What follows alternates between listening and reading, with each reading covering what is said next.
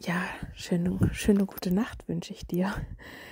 Eigentlich wollte ich schlafen, aber stattdessen habe ich mit meinem inneren Lehrer gesprochen und Informationen verarbeitet, die ich aufgenommen habe im Laufe des Tages. Vor allem hat mich ein Video beeindruckt von Satguru, der sagt, warum Trennungen so unglaublich wehtun.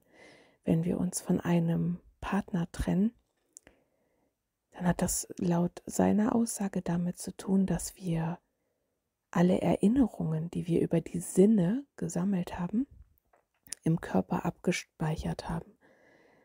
Und sozusagen sind wir zu der Erinnerung geworden.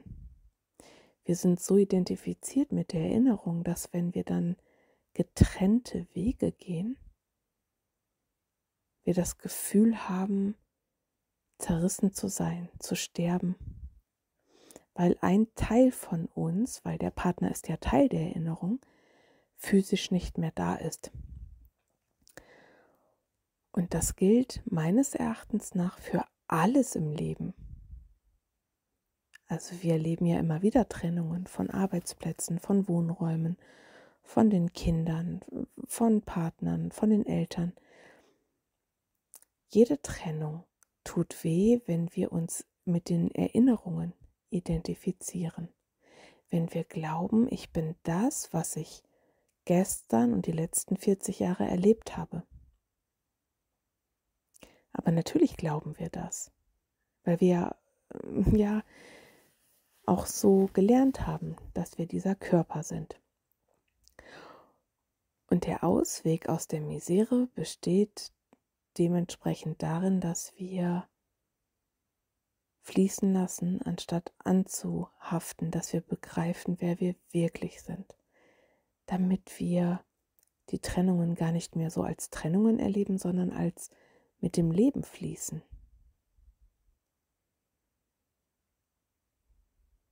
Wir haben uns angeeignet, wie ein Gletscher an den Informationen festzuhalten. Ja, das Bild wurde mir heute Nacht gegeben, wie ein Gletscher, der nicht loslassen möchte, der erstarrt ist, um die Informationen zu behalten und sich nicht aufzulösen. Der will sich nicht auflösen, der Gletscher. Er glaubt, sich in Sicherheit zu wähnen, wenn er festhält. Und jetzt haben wir Sonnenstürme, die Sonne gibt richtig Gas. Der Gletscher wird schmelzen. Der Gletscher in uns wird schmelzen. Die Informationen in uns werden sich verändern. Es strömen neue Informationen zu uns hinein und die können wir aber nur verarbeiten, nur wirklich aufnehmen und zu uns durchrieseln lassen, wenn wir Altes loslassen. Ja, das tägliche Sterben. Das ist der einzige Weg zum wirklichen Leben, zur Freiheit, Ansonsten wiederhole ich mein Gestern. Das kann man machen. Aber 2024 ist kein gutes Jahr, um an Altem festzuhalten. Das ging in den 90er Jahren, glaube ich, wesentlich besser. Ja, ich habe gut lachen, ne? Heute hat eine Freundin von mir gesagt, boah, ich habe Angst, dass mir ein ähnlicher Weg bevorsteht wie bei dir, wenn ich mir deinen Weg anschaue, deinen Einweihungsweg, ich will nicht tauschen. Aber ich muss sagen, wieso nicht? Mir geht es super. Egal wo ich bin, ich fühle mich in Ordnung, weil ich nicht mehr festhalte, nicht mehr klammere. Das ist ein bisschen anstrengend, weil ja, das ist einfach so, sich immer wieder einzulassen auf Neues, immer wieder jemand Neues zu werden. Das erfordert natürlich eine gewisse Flexibilität zumal auch immer verschiedene Anforderungen da sind oder Erwartungen, mit denen umgegangen werden darf. Aber ich habe gelernt, mit dem Leben zu fließen, flexibel zu werden und regelmäßig zu sterben. Und das hat mir das wirkliche Leben geschenkt. Das Bewusstsein, dass ich nicht das bin, was ich die letzten Jahre, was ich gestern gemacht habe, sondern dass ich das bin, was ich jetzt gerade wähle zu sein. Jetzt.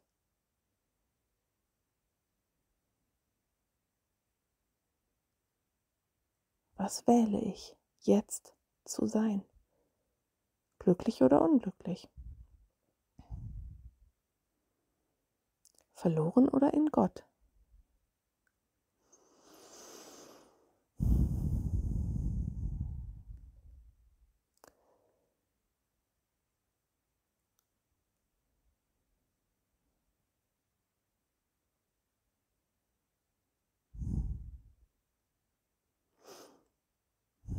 Wähle ich die Stille.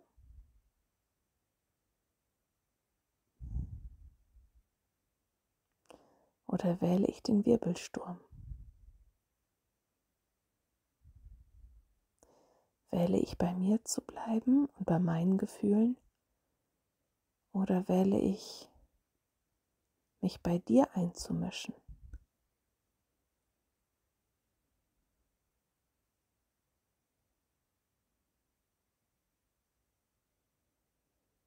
Wähle ich die Verantwortung für mein Leben vollkommen zu übernehmen und zu akzeptieren, dass nur ich das erschaffen habe, was gerade um mich herum sichtbar ist und fühlbar ist?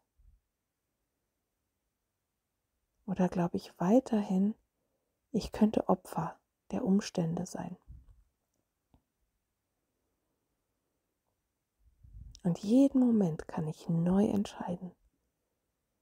Ich entscheide mich immer wieder mal für die Opfernummer. Ich finde die ganz attraktiv, aber langfristig echt nicht befreiend.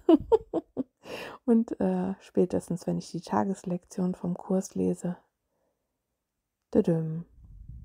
geht das nicht mehr mit dem Opfersein. Und sterben bedeutet für mich Frieden finden, bedeutet alle Identifikation wieder aufzugeben, die mit der sichtbaren Welt zu tun hat, weil das, was ich bin, ist so lebendig, aber so beständig. Es ist ja ein ewiges Ich bin,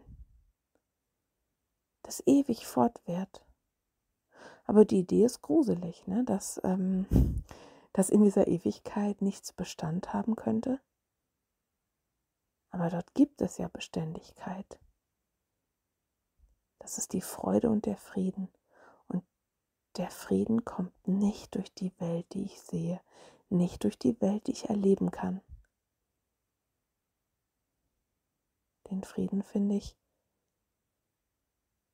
wenn ich mit allen Geschichten über Trennung aufgehört habe.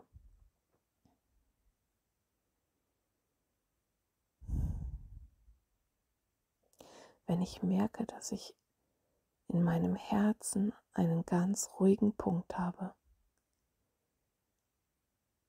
der zu jeder Tageszeit sagt, es ist alles gut. Ich bin.